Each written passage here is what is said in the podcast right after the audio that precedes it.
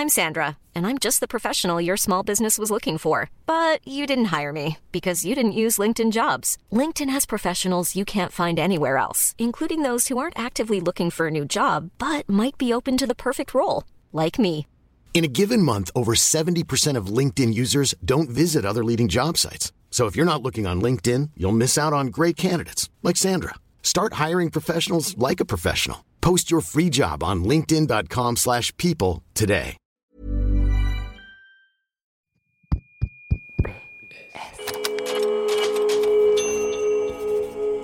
Postscriptum.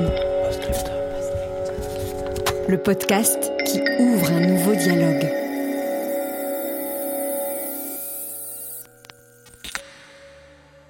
J'ai grandi euh, comme toutes les petites filles en ayant euh, plein de rêves euh, de princesse. Je vais avoir un mari, mon beau prince, et puis j'aurai des enfants dans mon royaume.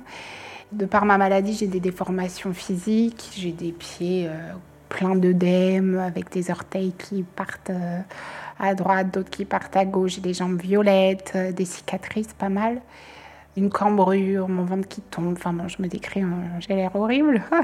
Et en fait, euh, lui, euh, Karim, tout ce que je peux raconter là, ça lui paraît totalement aberrant. Mes pieds, dont j'ai honte et que je veux jamais montrer, il peut leur faire des bisous, ce qui me dégoûte. Mes cicatrices, bon, j'ai jamais eu honte de mes cicatrices parce que ça fait partie de ma vie, mais euh, ça le rebute pas. Et mon corps en lui-même, dans sa globalité, euh, il y voit aucun inconvénient. Ça, ça m'a beaucoup donné confiance en moi, notamment euh, pour développer ma féminité.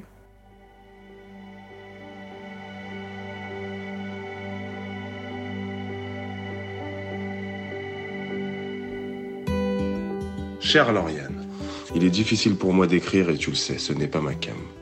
Et en plus, on se dit déjà beaucoup de choses. Mais n'oublie jamais que tu es tout pour moi. Souvent, on dit de moi que je suis un héros, un ange. Et tu sais que je déteste ça. Car c'est toi le héros qui m'a montré le chemin à emprunter pour être sage et heureux. Tout n'a pas été toujours facile. Mais à deux, on y fait front. Et tu sais à quel point j'aime la guerre. Et à tes côtés, on va la gagner. Merci de me rendre heureux. Merci de m'avoir donné Lilia. Merci d'être toi.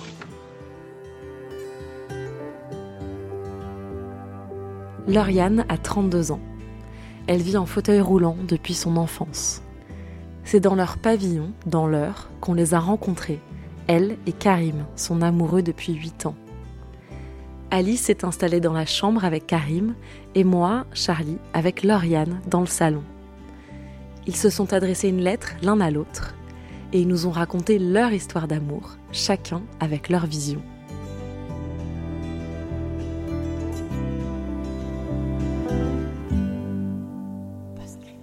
Lettre sonore numéro 35. Cher fauteuil.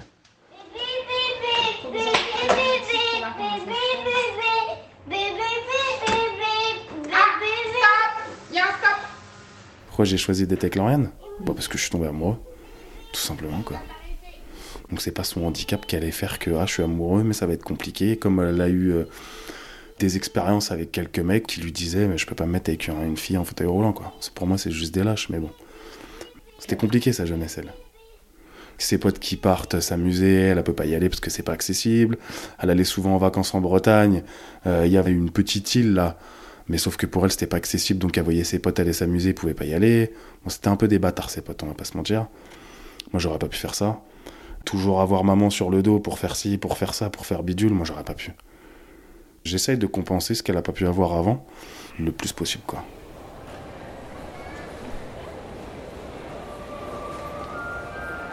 On s'est rencontrés avec Karim en 2004. Je partais en voyage en famille avec mes parents, mes sœurs au Maroc. Et arrivé à l'aéroport, toutes les personnes en fauteuil sont un petit peu parquées parce qu'elles sont embarquées dans l'avion avant tous les autres passagers. Et il s'avère que Karim, son papa est en fauteuil aussi, et donc il était dans la même situation. Il partait en famille au Maroc, dans le même avion, et il a été également de son côté parqué, et on s'est retrouvés dans la même pièce euh, en attendant d'être amené jusqu'à l'avion. Et moi, je l'ai repéré très rapidement euh, à ce moment-là. Le truc c'est que mon père était trapégique, Du coup, on va dans des hôtels spéciaux. euh, faut que tout soit adapté et compagnie. Bah, c'est là où j'ai rencontré Lauriane, dans cet hôtel-là. Il n'y en a pas 10 au Maroc, hein, il y en a un ou deux, je crois. Il avait tous mes critères, euh, un petit peu typé, plutôt musclé, un joli sourire, euh, tout ce qui me plaisait. Quand il était devant le bus, il s'occupait de son père, il le repositionnait bien dans le fauteuil. Et c'est typiquement ce qu'il me faut faire à moi aussi. Et en le voyant faire ça, je me souviens totalement de cette image où déjà physiquement il me plaisait et je m'étais dit qu'en plus euh, le fait qu'il sache manier et gérer euh, physiquement le handicap, euh, ce serait un atout. Et en fait, le jour même, c'est lui qui a fait le premier pas. Je sais que je l'ai vu sortir de la piscine et se diriger vers moi et ma sœur lisait un livre à côté de moi avec ma mère et je leur ai dit partez, partez, il arrive, il arrive, euh, laissez-moi toute seule. euh, et elles ont tout de suite compris en rigolant, elles sont parties. Et on a passé une très très bonne semaine. Mais on ne s'est pas mis ensemble à ce moment-là. Je suis tombé amoureux d'elle là-bas, mais je le voyais pas encore. Bah, on faisait plein de trucs ensemble, on allait se baigner ensemble, on allait au souk ensemble. Ses parents, avant moi, ils laissaient jamais Lauriane toute seule. Et je sais pas, à partir de là, ils ont eu confiance en moi, ils ont toujours laissé Lauriane avec moi toutes les journées. Bon, on a accroché physiquement surtout. hein. Je la connaissais pas, donc on va pas se mentir. C'est physiquement qu'elle m'a plu, quoi. À ce moment-là, j'avais 16 ans. Et j'avais pas eu beaucoup d'histoires auparavant. J'avais eu beaucoup d'amour. Enfin, moi, j'étais souvent tombée amoureuse. Malheureusement, euh, ça n'allait pas souvent plus loin parce que euh, à chaque fois, la raison c'était euh, Ah, je supporterais pas de m'occuper de toi, je supporterais pas le handicap. J'ai eu aussi des commentaires du type euh, j'aurais trop honte de toi en public, j'aurais trop peur de te casser. Et moi, avec ma future femme, je veux danser, courir et partir en voyage facilement, ce qui ne sera pas possible avec toi, donc je ne veux pas donner suite. Voilà. Karim, c'était davantage un homme, je dirais, euh, suffisamment mature pour euh, accepter cette responsabilité.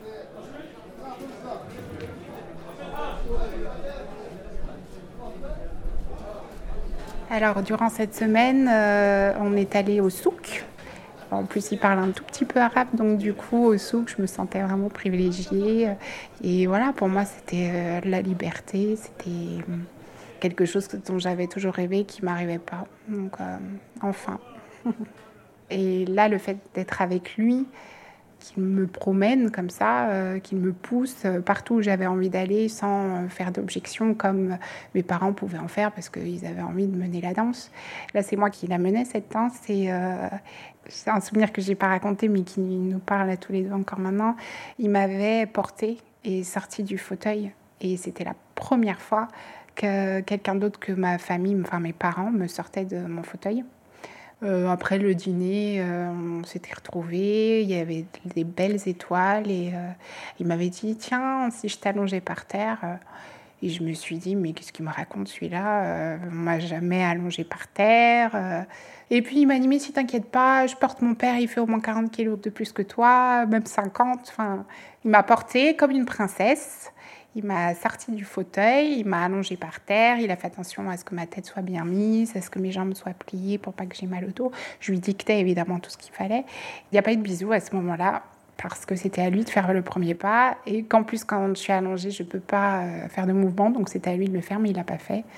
La semaine se passe et lui reste une semaine de plus et moi je rentre à Paris. Donc euh, je lui ai envoyé quelques textos, mais il ne m'a pas répondu. La semaine qui a suivi, on s'est appelé. Il est venu jusqu'à chez moi.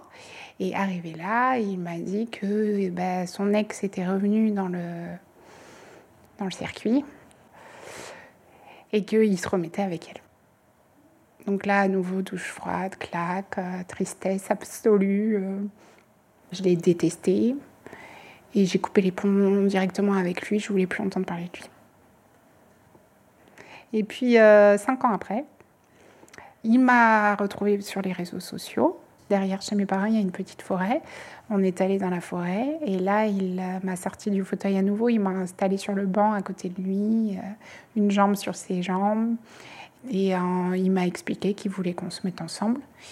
Et moi, je lui ai dit d'accord, mais J'avais un petit peu moi, un goût amer en bouche du fait de sa, la première expérience, on va dire. Je lui dis ne me considère jamais comme acquise. Et notre histoire a commencé comme ça, 15 septembre 2012. Je me suis tout de suite barré de chez mes parents pour vivre avec elle. Ça a été compliqué pour mes parents et ils n'ont pas compris, surtout ma mère.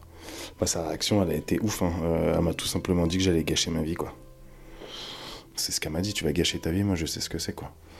Donc de là, euh, j'ai claqué la porte, je suis parti, euh, j'ai laissé couler quelques mois et c'est elle qui m'a rappelé, elle s'est excusée. Bon, elle a compris, il lui a fallu du temps pour comprendre, mais il y a plein de gens qui pensent comme elle, je pense, mais qui me l'ont jamais dit, mais ça me dérange pas.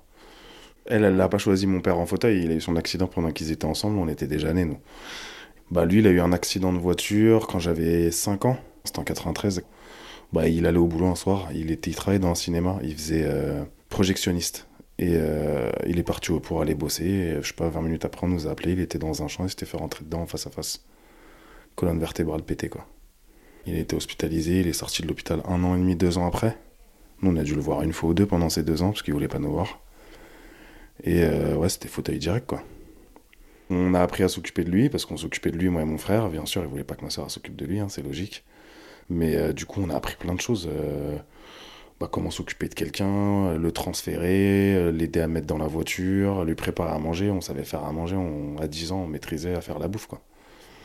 Plein de choses comme ça, parce que ma mère a travaillé de nuit, du coup, elle était jamais là. Elle partait, je sais pas, de 16h à rentrer à minuit du boulot. Elle est caissière dans un théâtre. Dans son malheur, il y a eu du bonheur. Hein. On roulait pas sur l'or. Quand il a eu son accident, il a été euh, très, très, très, très, très, très, très bien indemnisé. Du coup, euh, ça roule en BM, ça roule en Mercedes, ça achète des pavillons. Euh. tu peux pas dire que tu as gâché ta vie. Ils ont parcouru la moitié du monde. C'est juste sur ce côté-là où je lui en veux plus, mais je lui en ai voulu. Ma mère, quoi. Et puis voilà, depuis, en fait, il est venu s'installer dans mon appart. Pendant deux mois, on est resté dans l'appartement et ensuite on a pris un, appartement plus grand et ensuite on a acheté la maison euh, ici. Moi, j'avais des personnes qui m'aidaient au quotidien. Il a fallu faire la transition parce qu'il refusait que quelqu'un d'autre s'occupe de moi. Et du jour où on a déménagé, euh, il est le seul à s'occuper de moi au quotidien. Donc ça fait pratiquement sept ans et demi maintenant. Elle pourrait avoir des aides de vie et tout, mais je peux pas.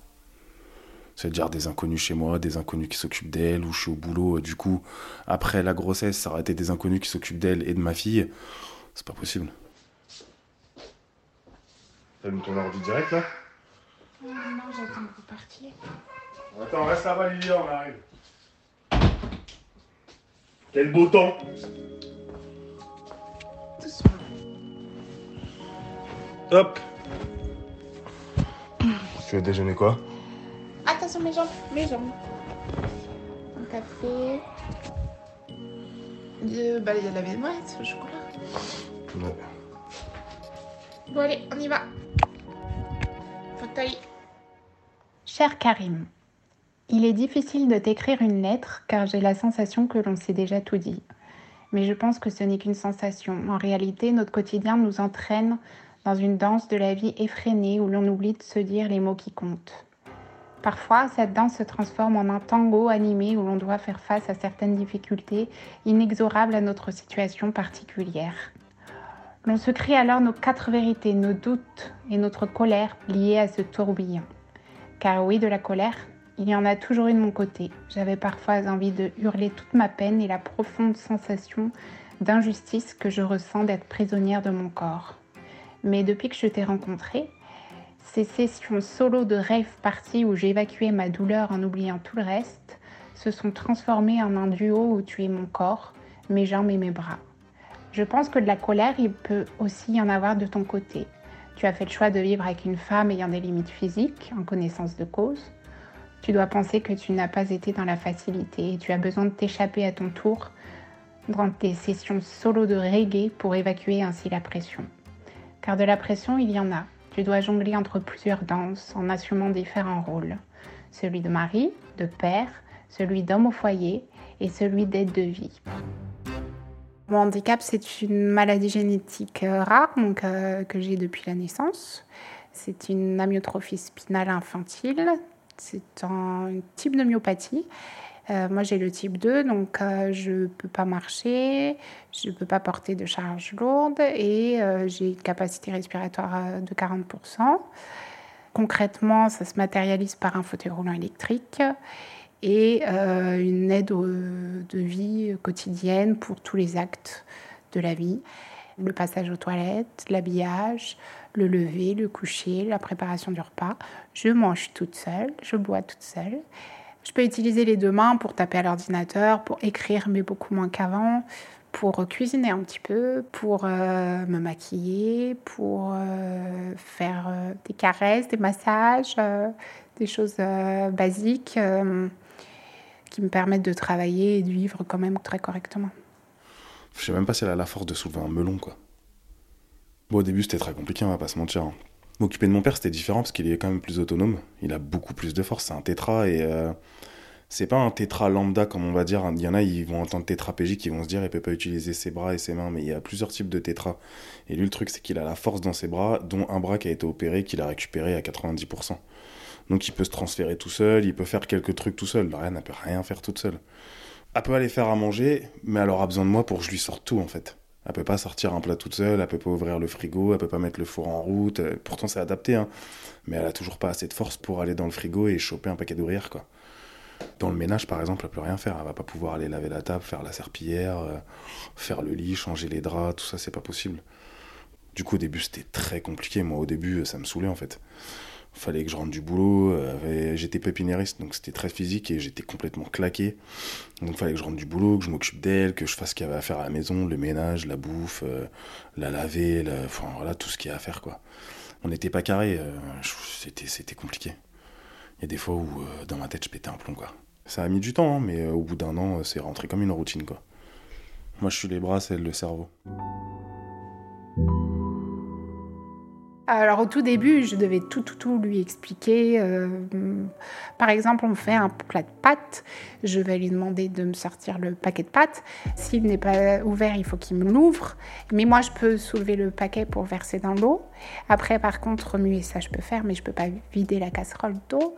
Et après, euh, c'est moi qui fais l'assaisonnement. Donc voilà, c'est un exemple, mais sur notre quotidien, ça a été plein de petits détails comme ça. Ça, c'est moi qui fais. Non, ça, c'est toi. Ça, aide-moi. Ça, vient. Euh, alors évidemment, avec le temps, c'est devenu de plus en plus naturel, mais même huit ans encore après, du fait de l'évolution de la maladie, il y a des choses que je pouvais faire avant que je ne peux plus faire. Donc je lui demande de les faire. Et euh, il y a des choses qu'il voudrait faire à ma place parce que ça va plus vite. Et là, je dis non. Bah, elle est frustrée en fait parce qu'il y, a des trucs qu'elle peut pas faire elle-même, qu'elle aimerait faire elle-même. Je vais plier le linge, j'ai rangé euh, le linge de sa fille par exemple, j'ai mis les t-shirts avec les pantalons, ça va pas quoi. Il y a des choses que je vais faire à l'instinct, on va dire entre guillemets par télépathie. Hein. Quand elle va vouloir boire un verre d'eau, enfin voilà, je sais que je dois l'aider, ou, euh, ou quand elle va aller faire à manger, je sais que je dois lui passer telle chose ou telle chose. Et puis il y a d'autres trucs où elle va me demander, sans mettre les formes, ça les formes, Lorraine ne les mettra pas. Bon, c'est normal, elle va pas me dire s'il te plaît à chaque fois qu'elle me demande quelque chose, sinon on n'est pas sorti. Je sais que je dois le faire, mais elle, elle va me mettre la pression parce qu'elle veut que ce soit fait rapidement, quoi. Lauriane, quoi je reçois des ordres toute la journée entre guillemets. Hein. C'est pas non plus, euh, on n'est pas non plus à l'armée, mais oui, forcément, on me donne des ordres quand elle veut que je fasse quelque chose pour la petite ou euh, qu'on doit aller préparer à manger ou faut faire le ménage ou euh, passe-moi ci ou ou mets-moi dans mon lit ou donne-moi la tablette. Oui, c'est des ordres. Moi, je le vois pas comme des ordres. Quand il me tourne la nuit, parce qu'il doit me tourner plusieurs fois pour éviter les points d'appui, quand il me tourne, je veux qu'il fasse passer d'abord mon bras. C'est tout bête, hein mais sinon ça me tire dans le dos. Et toutes les nuits, je lui dis mon bras. Bon, alors maintenant, on parle, on dit des mots, on fait plus des phrases. Je lui dire mon bras, mon pied. Donc j'ai arrêté de lui dire s'il te plaît pour tout. D'ailleurs, euh, quand j'étais jeune euh, à l'école et que j'avais pas d'aide de vie, c'est mes camarades de classe qui s'occupaient de moi, enfin qui me sortaient mes affaires, des choses comme ça. Et j'ai eu pratiquement chaque euh, année des personnes, des élèves qui me disaient enfin qui ne me disaient pas à moi, mais disaient aux autres que j'étais trop autoritaire et que je disais pas assez merci ou s'il te plaît et que je prenais les autres pour mes esclaves. Ça s'est revenu très souvent, jusqu'au lycée à peu près. Donc quand je suis en société, je fais attention à le dire davantage et quand on est euh, Chez nous, euh, je, je fais plus attention, je m'en fiche complètement. Et puis, euh, Karim est habitué, il s'en fiche aussi. Elle va me dire, ah, il y a une tache sur le mur, faut la nettoyer. Je vais lui dire, ok, je vais le faire, mais je vais pas le faire tout de suite parce que des fois, je fais autre chose ou euh, je suis au téléphone avec un pote ou j'en sais rien. Et ben, elle, ça lui va pas et du coup, ça va l'énerver. Et puis, ah, la tâche, et puis, il faut le faire, quoi. Des fois, en fait, euh, quand ça monte un peu en tension, bah, j'ai envie de me servir des armes que j'ai, donc je lui dis, ouais, mais t'as qu'à être poli aussi, toi. Alors que c'est de l'enfantillage, hein, je le reconnais. Des fois, je lui dis, je fais non, j'ai fait l'enfant.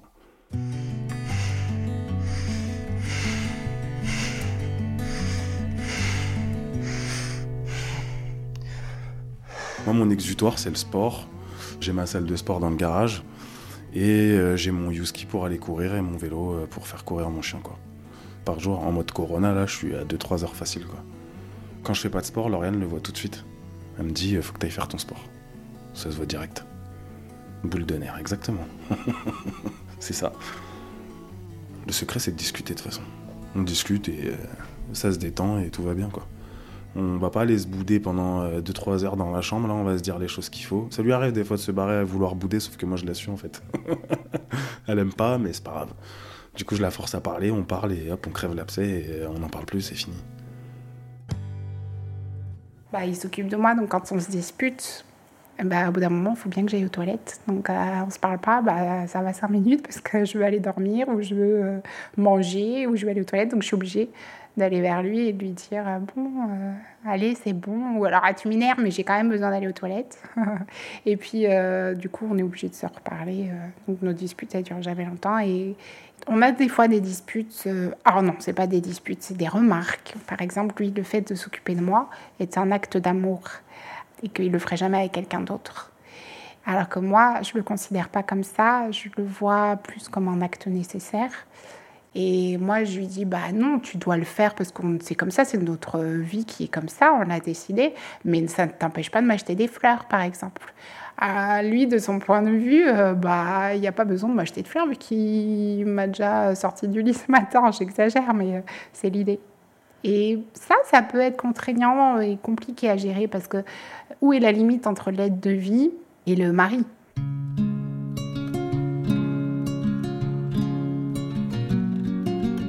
Chère aide de vie, si je m'adresse à toi aujourd'hui, c'est parce que tu es une part importante des rôles que joue Karim. Je veux que tu me coiffes les cheveux, tu es là. Je veux que tu me fasses à manger, tu es encore là. Je veux aller aux toilettes, tu es toujours là. Mais s'il te plaît, chère aide de vie, n'oublie pas de rester à ta place. Qu'est-ce qui compte le plus? Que tu m'offres de la liberté ou que Karim m'offre des fleurs? Que tu me fasses à manger tous les jours ou que Karim m'amène au restaurant une fois par semaine? En fait, avant de me mettre avec Lauriane, j'ai fait pépinière, j'ai fait paysagiste. Mes horaires, déjà, c'était compliqué. Moi, je commençais tôt, je partais avant elle. Donc, fallait que je la prépare avant. Elle à l'attendre, que son transporteur vienne la chercher. Le soir, je rentrais, mais ça dépendait. Des fois, elle avant moi, des fois, elle rentrait après moi. Du coup, moi, ça me mettait la pression parce que je voulais pas qu'elle rentre avant moi. Elle allait se retrouver toute seule à rien pouvoir faire au milieu de l'appartement. Si quelqu'un pouvait lui ouvrir, d'ailleurs, sinon, elle restait dehors. Compliqué. Et du coup, euh, bah, j'ai complètement changé de bord. Je suis devenu transporteur de personnes à mobilité réduite. On y était au culot. On était dans la boîte qui la transporte. On lui a dit si vous voulez garder le contrat avec mon entreprise, bah faut embaucher mon compagnon. Du coup, ils m'ont embauché et c'est comme ça que je suis devenu transporteur. Ma première cliente c'était Lauriane et ma dernière cliente c'était Lauriane. Donc en fait, euh, c'est moi qui la transportais, c'est moi qui la ramenais. Entre temps, je faisais d'autres clients. Et puis voilà. C'est que moi, d'un côté, j'aime bien ne pas être comme tout le monde, donc euh, ça me va très bien cette situation. Bah, la plupart, ils me prennent pour un super-héros. Mais moi, je suis pas un super-héros, moi. J'en suis loin de là, c'est juste que je suis tombé amoureux d'elle, je me suis mis avec elle, et je fais ce qu'il y a à faire pour la rendre heureuse, c'est tout, quoi. non, ils connaissent pas ma vie, ils savent pas. Lorraine, m'a remis sur le droit chemin, quand même. J'étais entre guillemets un petit délinquant, un fumeur de pétard, un voleur. Euh, je faisais des grosses conneries, quoi. J'ai pris trois ans de sursis, je me battais tout le temps. J'ai dealé un peu. Euh, ça a été un peu loin sur certains trucs, euh, comme quand j'ai pris mes trois ans de sursis, là, je m'étais battu avec un mec à un feu rouge juste parce qu'il m'avait fait un doigt d'honneur. J'ai sorti de sa voiture, euh, je l'ai, c'était mal fini. C'est la jeunesse un peu débile, quoi. Bah, je me suis un peu construit tout seul. Moi, j'ai été à l'internat pendant 4 ans. Mes parents m'ont foutu à l'internat parce qu'avant l'internat, euh, j'étais un petit con au collège, je faisais que des conneries, je me battais tout le temps. Du coup, ils ont voulu un peu me m'éloigner de chez moi à plus de 100 km. J'étais à l'internat. Du coup, à l'internat, c'était compliqué. Je suis tombé dans un truc un peu raciste, un peu. euh, J'étais le seul maghrébin, que c'était très compliqué. Il a fallu que je montre ma valeur tout de suite. En fait, je me suis plus battu là-bas que n'importe où. C'est là-bas où j'ai commencé à fumer. En fait, mes parents ils m'ont mis dans quelque chose où ils se sont pas rendus compte que ça a été pire. S'il y avait des mecs qui me faisaient chier, non seulement je leur pétais la gueule, puis en plus j'allais les dépouiller. Et ça, ouais, c'était comme ça, quoi. Je regrette, hein, mais euh, on peut pas revenir en arrière. Mais grâce à Lauriane, tout ça, ça a été fini euh, le jour où je me suis mis avec elle, quoi. Ça a été immédiat, quoi. On ne vient pas du même milieu, financièrement parlant. Et on n'a pas le même niveau de diplôme. Euh, lui, euh, donc, a- n'a pas le bac, euh, a un diplôme de paysagiste. Et euh, quant à moi, j'ai un bac plus 5 en ressources humaines et je travaille en tant que cadre dans les ressources humaines. Mon père est ingénieur, ma mère est pharmacienne. Elle vient d'un monde de bourgeois. C'est une petite bourgeoise. hein. Tout simplement. Elle habite à Gif-sur-Yvette. Ses parents, ils gagnent très bien sa vie. euh, ils ont vécu dans une belle maison. euh, ils ont de l'argent, ça se voit. C'est une petite bourgeoise, quoi. Comme ses deux sœurs, d'ailleurs, sans être méchant. hein. Il l'espérait pas un jour avec son niveau de diplôme avoir euh, une maison, avoir toutes les possibilités qu'on a.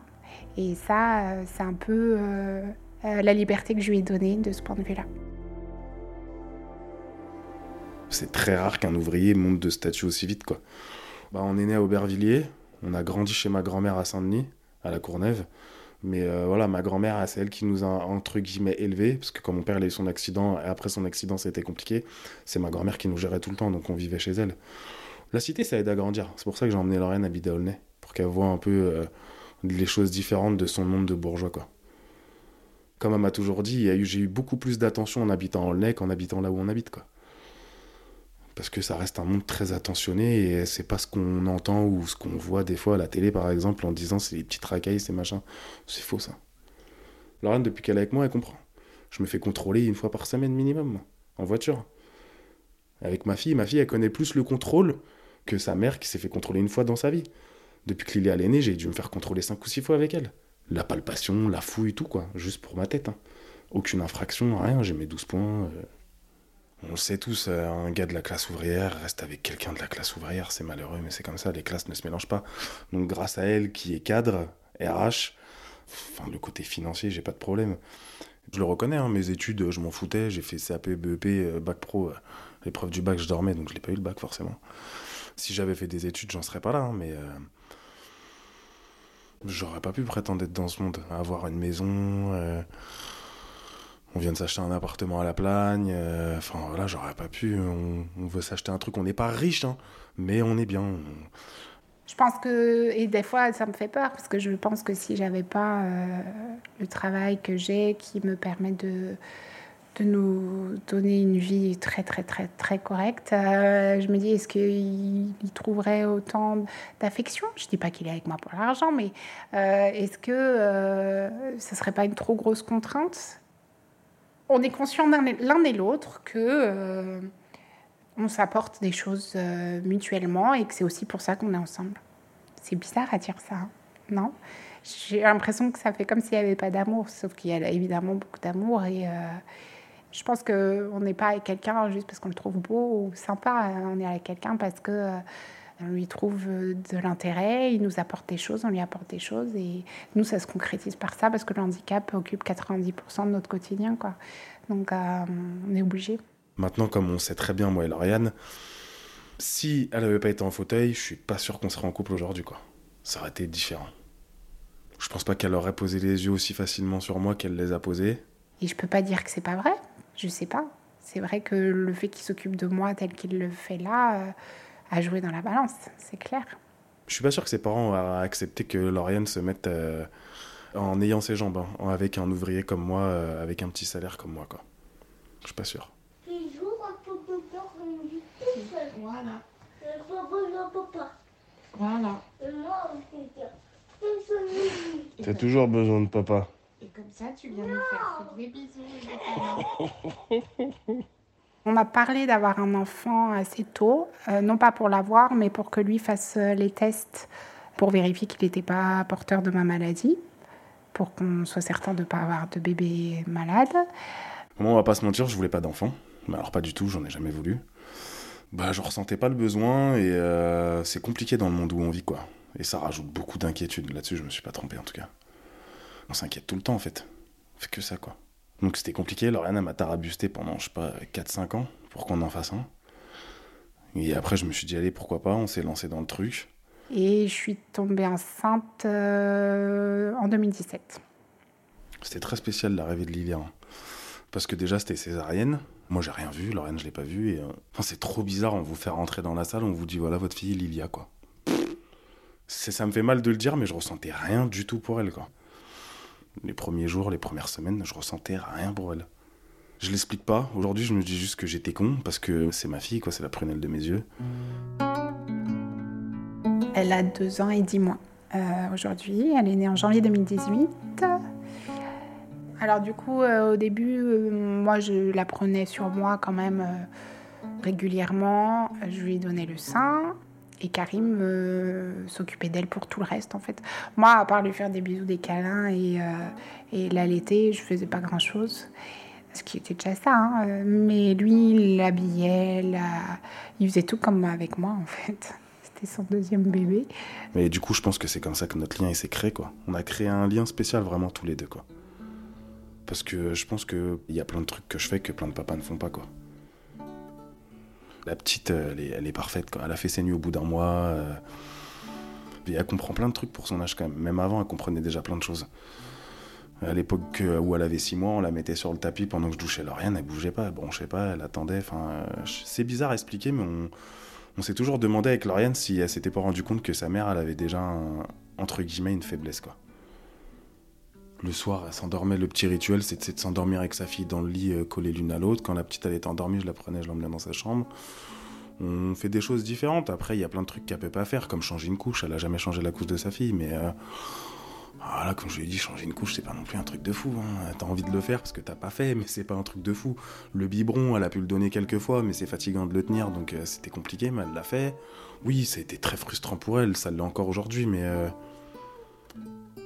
même si c'est papa qui doit tout faire, sa fille va très bien. Bon, maman va.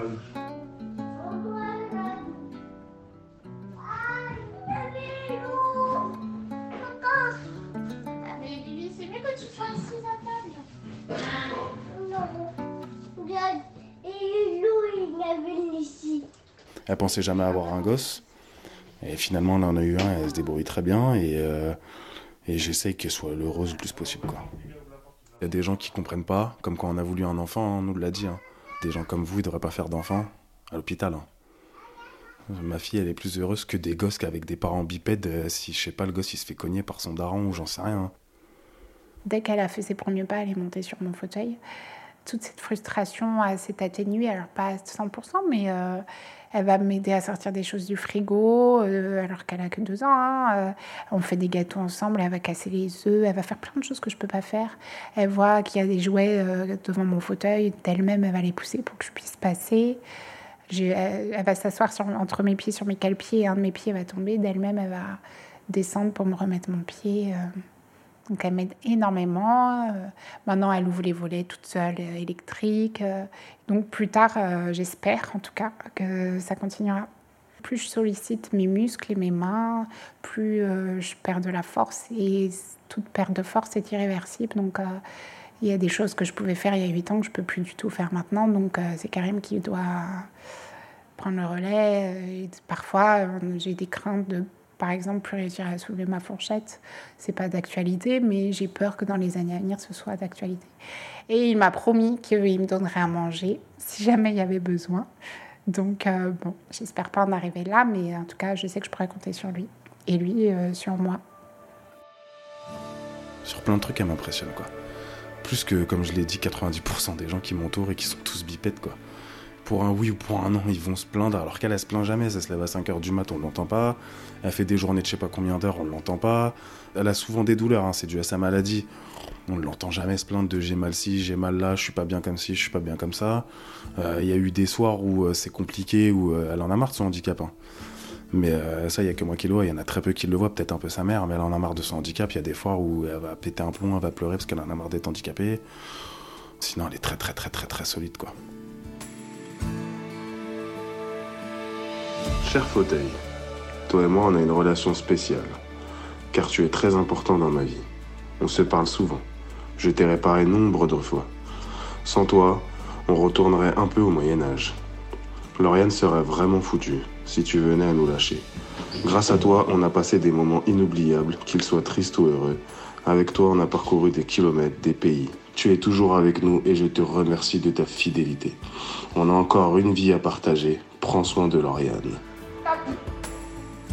Il m'a dit, mais jamais je te laisserai. euh, Le seul truc qui fera qu'un jour je pourrais te laisser tomber, c'est si tu me trompes.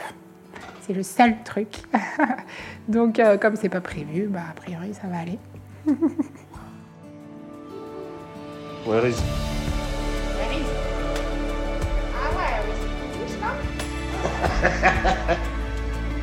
Non, non, c'est bon. J'ai pas ton niveau, moi.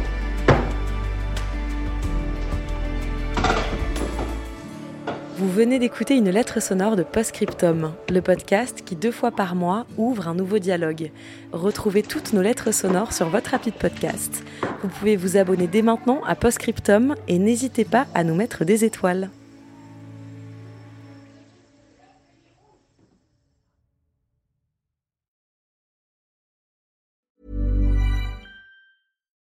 When you make decisions for your company, you look for the no brainers. And if you have a lot of mailing to do, stamps.com is the ultimate no brainer. It streamlines your processes to make your business more efficient, which makes you less busy.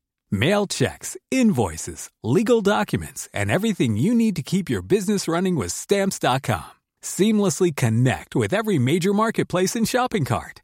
Schedule package pickups and see your cheapest and fastest shipping options from different carriers with rates up to 89% off USPS and UPS rates. And with the stamps.com mobile app, you can take care of mailing and shipping wherever you are. Make the same no-brainer decision as over 1 million other businesses with stamps.com. Sign up with code program for a 4-week trial plus free postage and a free digital scale. No long-term commitments or contracts. That's stamps.com. Code program.